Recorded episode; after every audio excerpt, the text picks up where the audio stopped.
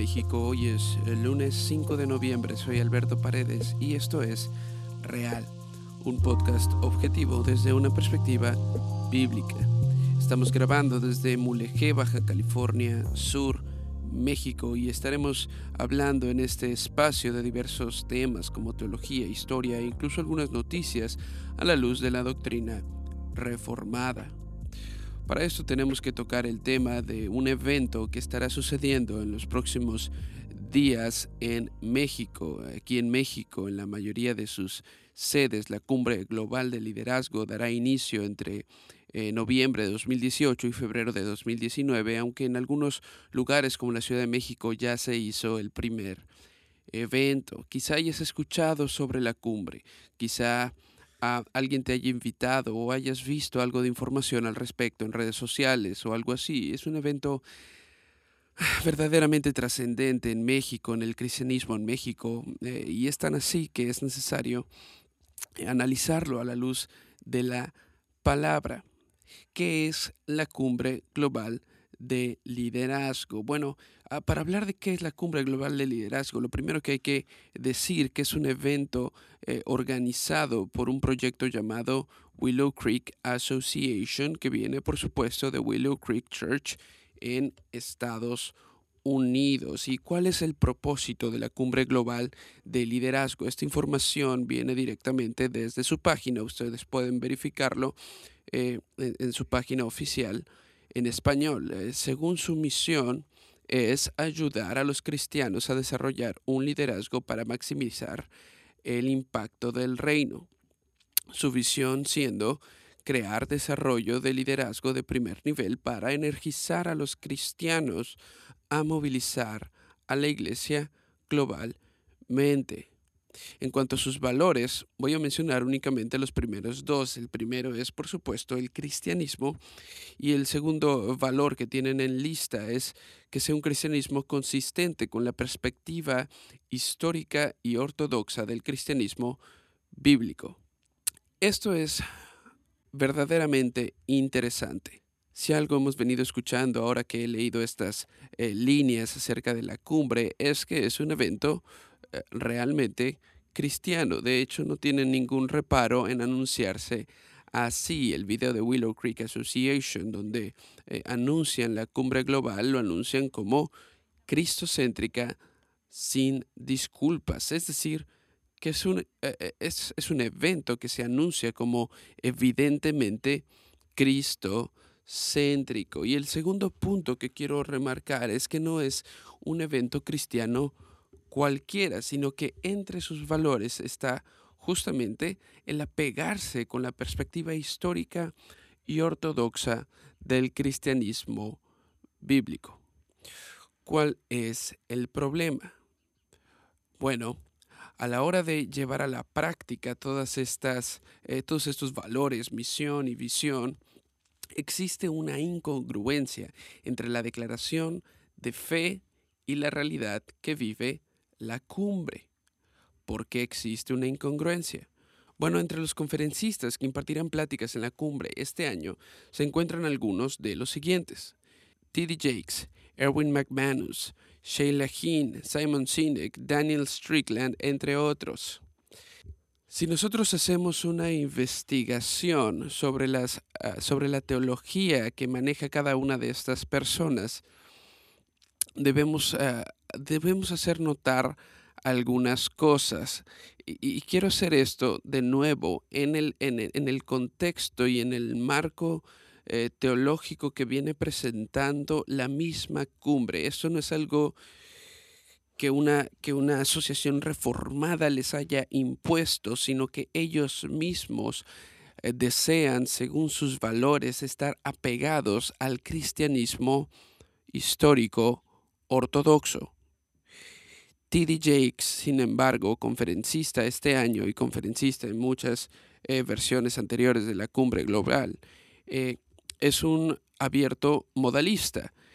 Eso quiere decir que no cree en la Trinidad como se expresa en los credos de la fe ortodoxa y como se encuentra en la palabra de Dios. Si nosotros investigamos el modalismo, fue condenado como una herejía desde la iglesia temprana porque no podía Ah, el, modalismo no puede compaginar con la expresión histórica de la Trinidad bíblica, de manera que T.D. Jakes, el obispo T.D. Jakes, no es un cristiano trinitario, no se apega a la fe ortodoxa. Tenemos a otro como Erwin McManus y su tendencia hacia el seeker sensitive movement, del cual estaremos hablando un poco más adelante, su relación con Bethel Church, otra iglesia que se ha apartado de la fe histórica ortodoxa.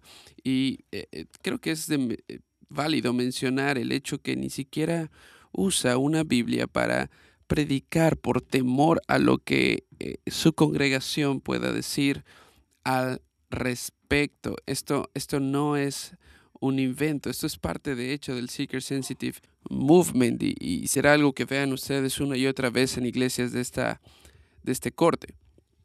Ahora bien, eh, si ustedes investigan también un poquito de lo que habla en sus sermones, tiene esta tendencia a magnificar al ser humano y a la voluntad humana y al poder ah, del yo. De hecho, tiene un sermón que se basa en la posibilidad del hombre, eh, por ser creado imagen de Dios, en la posibilidad del hombre de crear, y esto es real, de crear eh, futuros para sí mismo.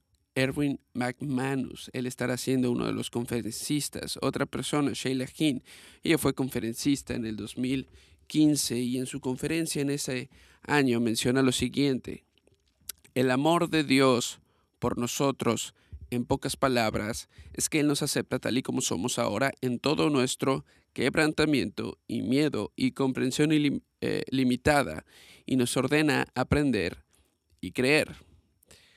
Eh, no, esto no es así. El amor de Dios, según como lo describe la misma palabra de Dios, se demuestra en el Evangelio, no en que Él nos acepte tal y como somos, sino que siendo aún pecadores, Cristo murió por nosotros. Y hay que preguntarnos, bueno, entonces, ¿por qué murió Cristo? Si Dios nos podría aceptar tal y como somos, ¿cuál era, eh, cuál, cuál era la necesidad de un sacrificio?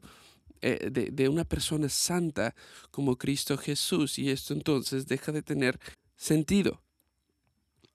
Si Dios nos puede aceptar tal y como somos, con nuestros errores, con nuestro quebrantamiento, miedo y comprensión limitada, no tiene sentido la muerte de nuestro Salvador. No, Cristo murió justamente porque Dios no puede aceptarnos tal y como somos, porque Él es un Dios santo y nosotros somos pecadores y nosotros estamos manchados eh, delante de Él y Él no tolera el relacionarse con un pecador de esta forma. Lo que tiene que hacer primero es cambiar al pecador, lo que tiene que hacer primero es declarar justo al pecador y para esto tuvo que enviar a su hijo y su hijo tuvo que vivir una vida perfecta nuestro favor y tuvo que imputarnos esa justicia perfecta de manera que nosotros podamos presentarnos en este sentido santos y sin mancha delante de él. Y no solo esto, sino que por eso también deja a su Santo Espíritu para santificarnos. Eh, eh, eh, el punto de todo esto es, no, Dios no acepta al pecador tal y como es. Lo que dice la Biblia es que Dios transforma al pecador para que deje de ser pecador. Y de hecho, en la doctrina bíblica histórica y ortodoxa, en la glorificación, dejaremos de pecar. Dios no nos aceptará tal y como somos en nuestro quebrantamiento. Él nos transformará hacia la imagen preciosa de su Hijo. Otro de los participantes será Simon Sinek, del cual se me hizo bastante difícil investigar, lo cual es eh, muy extraño para una cumbre cristiana donde no puedas ni siquiera asegurarte que los conferencistas son cristianos o cuál es su postura doctrinal sobre algunos temas. Simon Sinek escribe un artículo llamado La historia de Jesús y nuestra rutina diaria donde redacta lo siguiente. Lo que entendieron también los grandes líderes como Jesús o Mahoma o Moisés quienes descendieron del gran líder que fue Abraham, nos enseñaron que nuestro poder proviene de nuestra capacidad para trabajar juntos y no explotar a otros.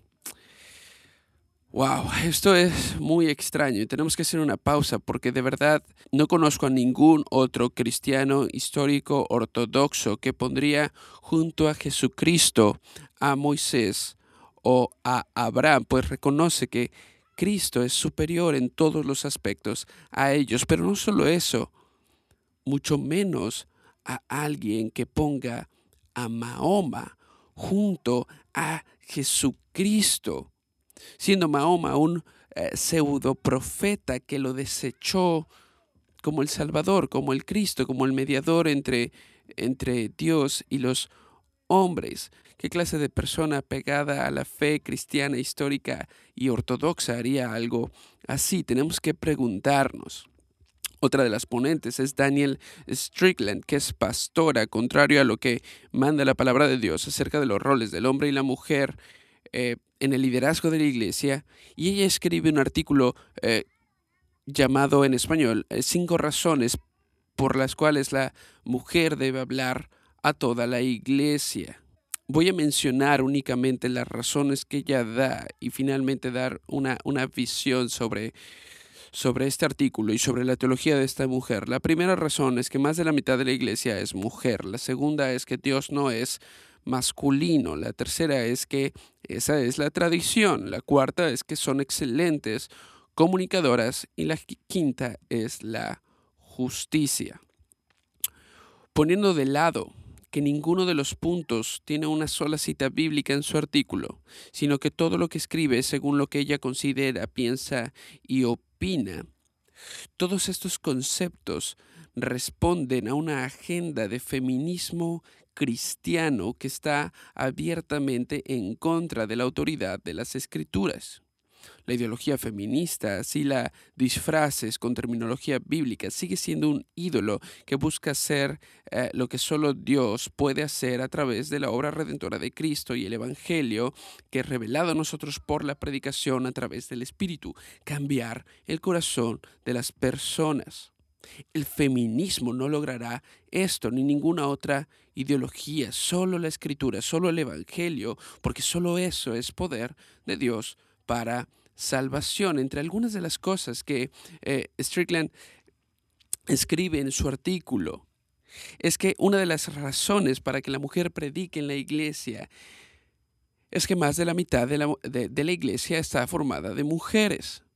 Bueno, de nuevo, en primer lugar, esto no es bíblico, pero no solo eso, sino que en segundo lugar, ¿qué pasa si el día de mañana vuelve a estar formada por hombres?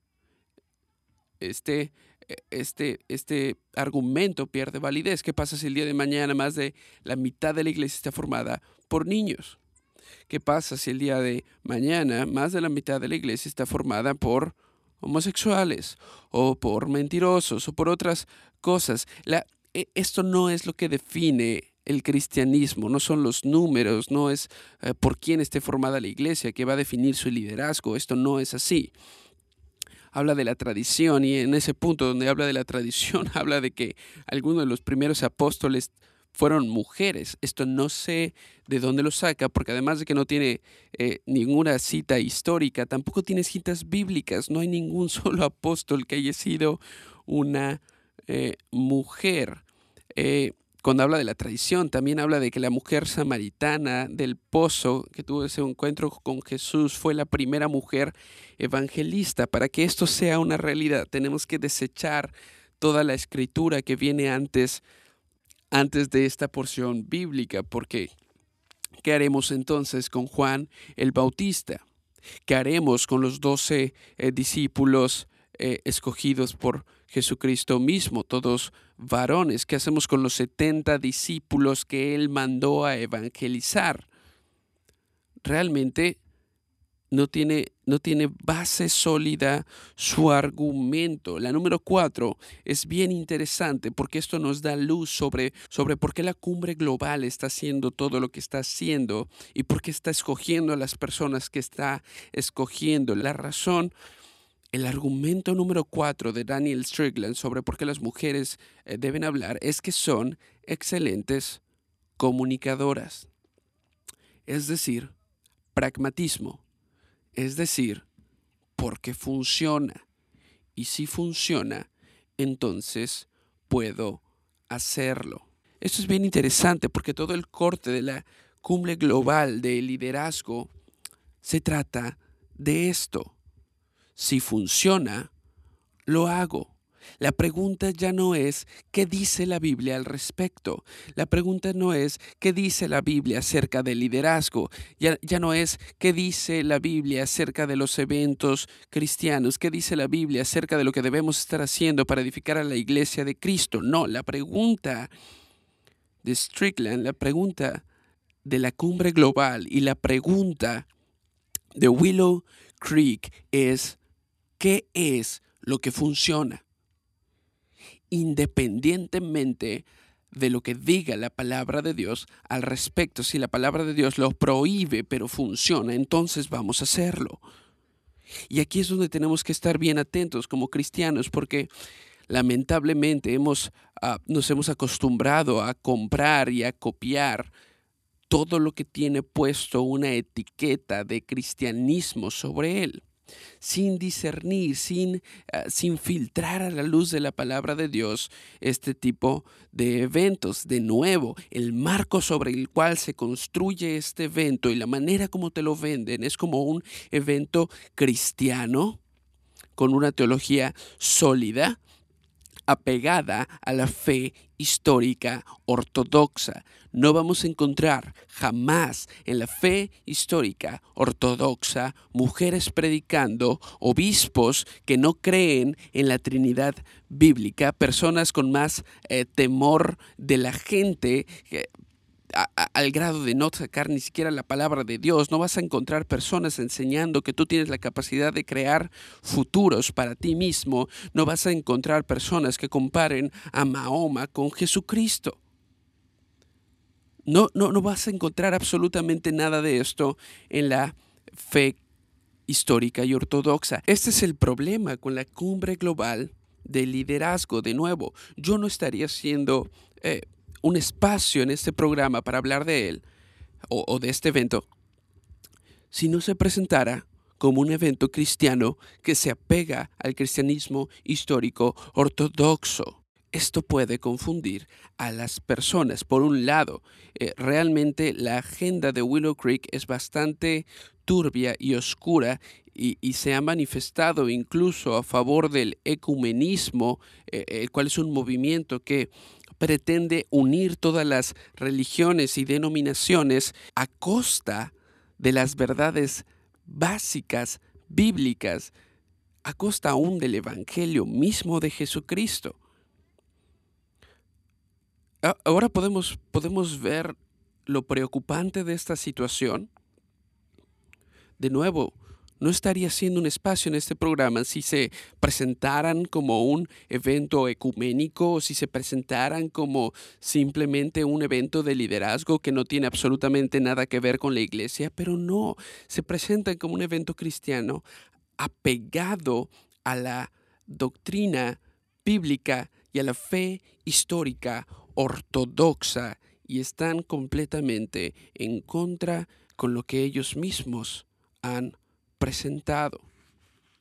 Ahora bien, quizá ya tengas tu boleto para este evento, quizá incluso lo estés organizando, quizá estés eh, involucrado e, en estas cosas. Si es así, lo lamento, pero tampoco te desanimes. Mi llamado es a que asistas con tu Biblia. Revisa la cosmovisión con la que hablan y enseñan. Filtra absolutamente todo lo que escuches a través de la palabra de Dios. Yo tengo que admitir que hace unos años yo también estuve participando en este tipo de eventos. Por supuesto, no tenía, eh, eh, eh, no tenía idea de lo que estaba sucediendo detrás de bambalinas en todo este escenario teológico. Sin embargo, es interesante darte cuenta cuántas banderas rojas, cuántas luces de alarma puedes identificar ahora que conoces todo esto, si tienes tu boleto, ve, escucha y filtra todo lo que te dicen a la luz de la palabra de Dios. Cuando el evento termine, pregúntate cuál hubiera sido la diferencia entre asistir a cualquier otro evento de liderazgo. Y no me refiero a que mencionen una o dos veces a Cristo. Me refiero a las enseñanzas centrales del liderazgo, como ellos eh, los llaman. ¿Qué de diferente hubiera sido lo que hubiera aprendido de liderazgo en cualquier otro libro no cristiano, cualquier otro evento no cristiano de liderazgo y lo que me enseñaron en la cumbre? Ahora, todo esto tiene una explicación, así como eh, eh, la agenda ecumenista que está detrás de estas asociaciones. La explicación que tiene es un movimiento llamado Seeker Sensitive Movement, o en español, el movimiento sensible al buscador. ¿Qué es este movimiento sensible al buscador? ¿Cuál es el problema con él? Bueno, el, el movimiento sensible al buscador dice lo siguiente. La iglesia ha fallado por miles de años. En lo que ha fallado la iglesia es que no hemos tenido la capacidad de ver que son las personas, son los pecadores, eh, es la gente caída la que verdaderamente está buscando a Dios. Ellos desean tener una relación con Dios, pero la iglesia, por la manera como funciona, por la manera como predica, por la manera como adora, los asusta. Entonces, ¿qué hay que hacer? Bueno, hay que acoplar la iglesia a este tipo de personas que están buscando tener una relación con Dios. Entonces, hacemos cualquier cosa, de nuevo, cualquier cosa, sea bíblica o no, hacemos cualquier cosa para atraer a las personas, entretenemos a las personas, nos ganamos la confianza de estas personas que están buscando a Dios. Y entonces cuando ya tengamos una relación y cuando ya tengamos esta confianza con esta persona, es hasta ese momento que les hablamos de Dios y del plan de redención. Tenemos que hacer una, una distinción básica de, de, este movimiento sensible al buscador con el evangelismo relacional. El evangelismo relacional nos dice que para evangelizar a alguien hay que hay que predicarle el evangelio, no, no, no, no hay que esconder las realidades del evangelio y no hay que acomodar el evangelio a su gusto ni las verdades bíblicas a su gusto, no hay que participar de aquello que ellos eh, participan, sin embargo, que será más eficiente si ah, predicamos el evangelio a aquellas personas con las que tenemos una relación. De nuevo, el evangelismo relacional se lleva a un punto personal yo, como ser humano, busco a alguien, eh, tengo una relación con esa persona, o, mejor, busco una persona con la que ya tengo una relación y entonces le predico el Evangelio. Esto no tiene absolutamente nada de malo. Sin embargo, el Seeker Sensitive Movement dice, la iglesia tiene que acoplarse a la persona pecadora que está buscando a Dios y hacerlo lo más cómodo para ellos. ¿Cuál es el problema? El problema es que esta idea del movimiento sensible al buscador es que está basado, es, se construye y su fundamento es algo completamente erróneo. Está fundamentalmente mal por dos motivos. El primero es Romanos 3. Nadie, repito, nadie busca a Dios. No algunas personas, no algunos ah, pecadores, absolutamente nadie busca a Dios. No hay ni aún uno. De hecho, lo detestamos. Eso es lo que enseña la doctrina de la depravación total, de la corrupción radical. Hemos sido corrompidos por el pecado radicalmente, de manera que no deseamos a Dios. De modo que si haces una iglesia para personas que eh, pecadoras que están buscando a Dios, te vas a quedar en ceros, porque no hay absolutamente nadie pecador en esa naturaleza que no haya sido regenerado por el Espíritu Santo que esté buscando tener una relación con Dios. Lo que ellos están buscando son los beneficios de tener una relación con Dios. Están buscando paz espiritual, están buscando librarse de su sentimiento de culpa, están buscando salir de sus crisis a consecuencia del pecado, están buscando el gozo que tú y yo sabemos que únicamente podemos encontrar en Cristo Jesús, pero eso no significa que ellos estén buscando a Cristo. Ellos están buscando las bondades, ellos están buscando las consecuencias de eh, buscar a Cristo, pero sin Cristo. Ellos no desean a nuestro Salvador. Ellos rechazan a nuestro Salvador. Ellos rechazan a Dios. La segunda premisa que está mal es que la iglesia debe funcionar para, principalmente, para atraer a estas personas. La iglesia funcionando como un imán para atraer a este tipo de personas. Primero ya vimos que este tipo de personas no existe. Segundo, la adoración congregacional. El día del Señor no está para satisfacer las necesidades y curiosidad y, la, y, la, y las ganas de ser entretenido del no creyente, sino principalmente para complacer a Dios, dándole la gloria al obedecer sus mandatos y especialmente su mandato de reunirnos a adorarle y en ello hay beneficio, principalmente para su cuerpo que es la iglesia. Y por último, algunos, algunos nuevos que asistan por primera vez por obra del Espíritu Santo mediante la predicación fiel del Evangelio de Jesucristo serán convertidos.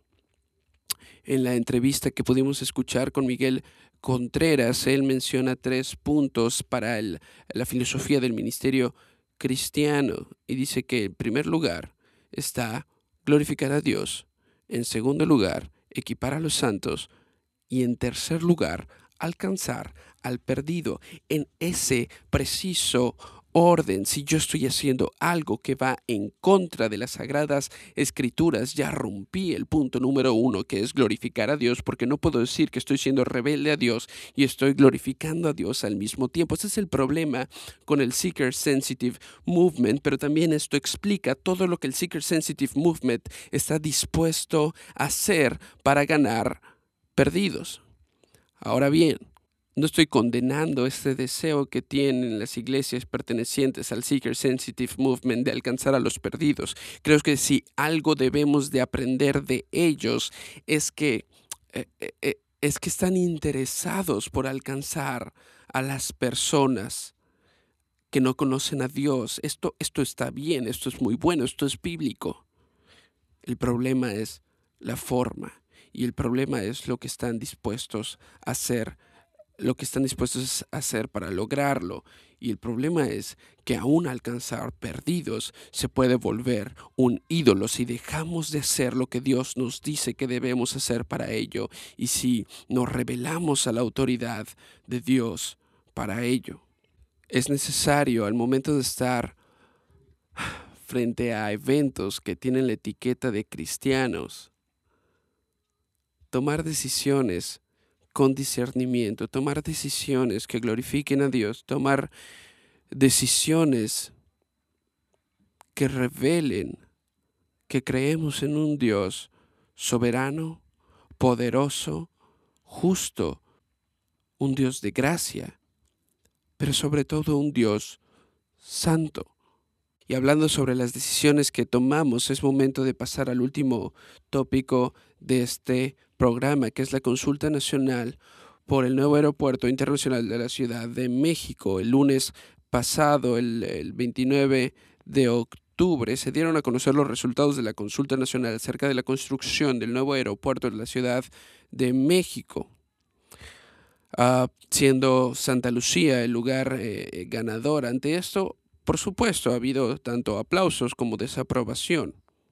Ahora, independientemente de que el ejercicio eh, que se llevó a cabo el pasado fin de semana haya sido o no legal, bueno, esto es lo que está ocurriendo.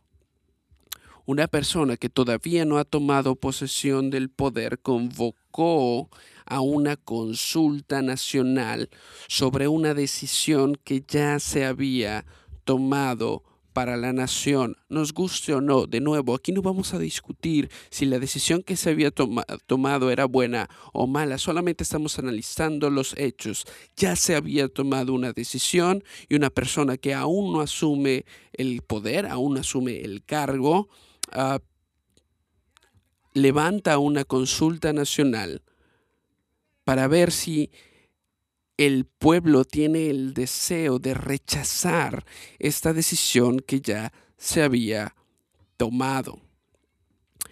De nuevo, no sabemos ni siquiera si es legal o no. Eh, los comentarios de los cuerpos jurídicos es que eso no es legal.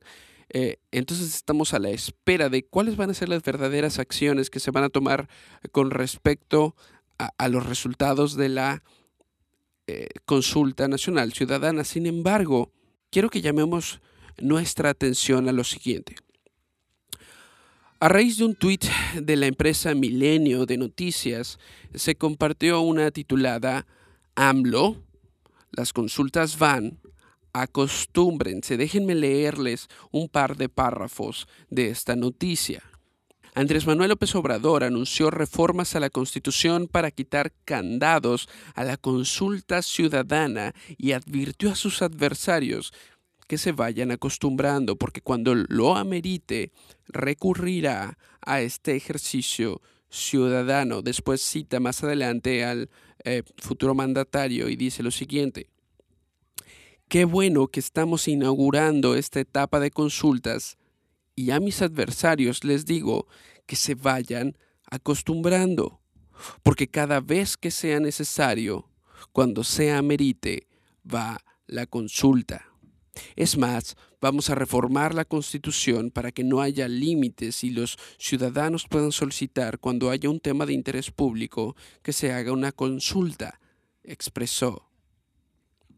¿Qué implicaciones tiene esto para la iglesia? ¿Qué implicaciones tiene esto para la sociedad? Bueno, en este momento nos pueda enojar o podamos estar de acuerdo con la decisión acerca del aeropuerto, realmente es algo intrascendente. En el peor de los casos estarían eh, desperdiciando entre 60 mil y 200 mil millones de pesos que se llevan eh, invertidos en la construcción del nuevo aeropuerto en Texcoco, pero esto es lo que menos importa. ¿Por qué? Porque es únicamente material. ¿Qué va a pasar el día de mañana cuando la sociedad esté dividida en el tema del aborto? ¿Qué va a pasar cuando se tenga que decidir a través de una consulta ciudadana? ¿Qué va a pasar si la ciudadanía decide aprobar el aborto? ¿Qué va a pasar si la ciudadanía decide no solamente aprobar, sino eh, eh, eh, implementar la ideología de género como una materia obligatoria para los niños de primaria. ¿Qué va a pasar si empiezan a poner candados para que los padres no puedan educar a sus hijos como ellos deseen? ¿Qué va a pasar cuando el cristianismo se levante y condene todas estas acciones. ¿Qué va a pasar el día de mañana cuando la ciudadanía en México decida silenciar la protesta cristiana? ¿Qué va a pasar si el día de mañana la ciudadanía en México decide que el cristianismo ya no es legal por ser homofóbico, por, ah, por ser retrógrado, por ser un mecanismo opresor de la sociedad?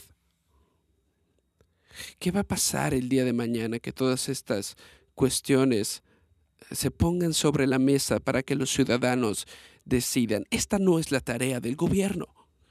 La tarea del gobierno es mantener segura a la nación es principalmente proteger la vida y, y, en esta tarea de proteger la vida está proteger la calidad de vida para todos los que viven en una nación. No podemos eh, eh, poner absolutamente todas las cosas en las manos del pueblo. Para eso elegimos gobernantes.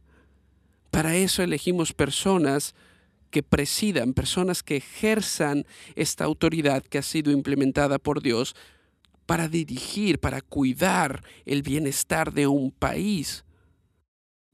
Bueno, lo que va a pasar es que tendremos que confiar en la soberanía de Dios y verdaderamente prepararnos no solo para vivir por el Evangelio, sino eventualmente para perder nuestro empleo, nuestra libertad, quizá la custodia de nuestros hijos y quizá, quién sabe, aún nuestra vida a causa de nuestra fe. Esto es todo por hoy. Nos vemos en el próximo episodio. Soy Alberto Paredes transmitiendo desde Mule G y esto es Real, un podcast de la red Enviados México. Enviados México tiene el propósito de fortalecer a la Iglesia de Cristo proveyendo recursos para cada cristiano en México desde una perspectiva bíblica. Si deseas conocer más, leer más o aportar de alguna manera, no olvides ponerte en contacto con nosotros. Puedes hacerlo a través de nuestra página web www.enviadosmx.org, de nuevo www.enviadosmx.org, o bien siguiéndonos en Facebook como Enviados México o en Twitter arroba enviadosmx.